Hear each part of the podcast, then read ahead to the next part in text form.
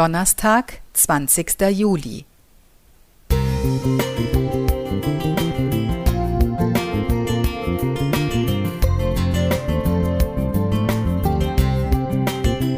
Ein kleiner Lichtblick für den Tag.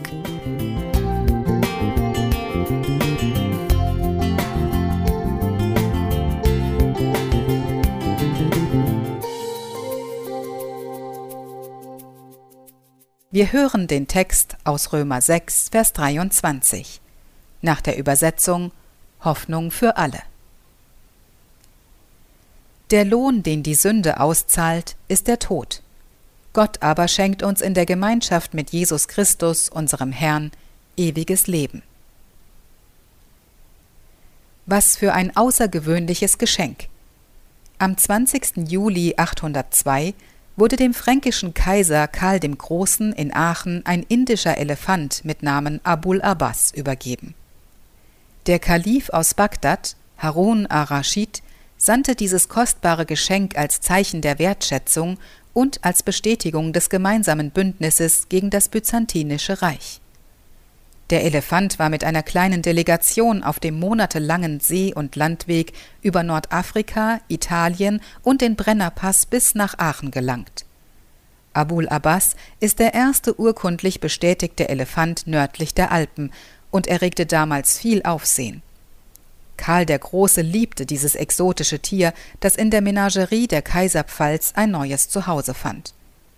Gerne nahm der Herrscher seinen Elefanten auch als Demonstration seiner Macht und Herrschaft auf Reisen und Feldzüge mit.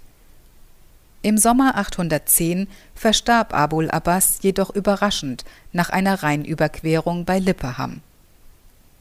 So ein Elefant mag beeindrucken, aber das größte Geschenk, das man in seiner Bedeutung und Tragweite nicht vollständig begreifen kann, ist die Liebe Gottes – und dass er seinen eingeborenen Sohn gab, auf dass alle, die an ihn glauben, nicht verloren werden, sondern das ewige Leben haben. Johannes 3, Vers 16. Die eigene Erkenntnis und Erfahrung, von Gott geliebt zu sein, von Sünde befreit zu werden und die Hoffnung auf ein Leben in Ewigkeit zu haben, können uns mit unendlicher Freude und Dankbarkeit erfüllen. Die innige Beziehung zum Schöpfer der Welt und Erlöser gibt die Geborgenheit und Perspektive, dass der Sinn des Lebens nicht auf die irdische Zeit begrenzt ist. Wir dürfen darauf vertrauen, dass die Zusagen Gottes auch uns gelten. Und wir sind eingeladen, das Geschenk der Liebe und Vergebung anzunehmen. Aber was sich keiner verdienen kann, schenkt Gott in seiner Güte. Er nimmt uns an, weil Jesus Christus uns erlöst hat.